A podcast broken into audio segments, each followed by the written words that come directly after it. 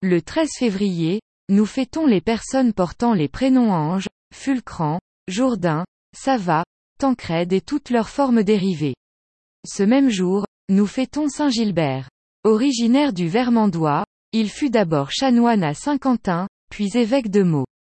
Nous connaissons peu de choses de ses actes épiscopaux, mais nous le voyons souscrire à une charte en faveur de l'abbaye de Saint-Denis. Il signe des donations à plusieurs autres abbayes en Île-de-France et dans le pays chartrain. Illustration, Saint Gilbert, évêque de Meaux, est né à Ham le 30 septembre 950. Chanoine de Saint-Quentin puis archiprêtre de Meaux, il fut nommé évêque de Meaux en 995.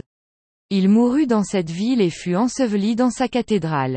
Saint Gilbert né à Ham le 30 septembre 950. Il fut des abord chanoine à Saint-Quentin, puis évêque de Meaux. Il est décédé le 13 février 1009. Un internaute nous signale, selon Dom Toussaint du Plessis et Monseigneur Alou, Gilbert a été nommé évêque en 995, à la mort d'Arcandrade qu'il avait nommé archidiacre de son église. Il apposa son sceau sur une charte en faveur de l'abbaye de Saint-Denis, sur une charte du roi Robert en faveur de l'abbaye Saint-Pierre de Melun et partagea les biens de l'église de Meaux entre l'évêque et son chapitre, accédant ainsi à la demande des chanoines. Gravement malade, il fit venir à lui ses amis Léotéric, archevêque de Sens, et Fulbert, évêque de Chartres. Il mourut un 13 février 1015 selon du Plessis, 1009 ou 1010 selon les bollandistes ou le propre du diocèse de Meaux. Plusieurs miracles s'opérèrent à son tombeau.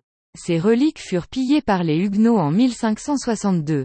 À Meaux, en 1009, Saint Gilbert, évêque, qui donna l'exemple d'une parfaite humilité. Retrouvez-nous sur le site nominis.cef.fr.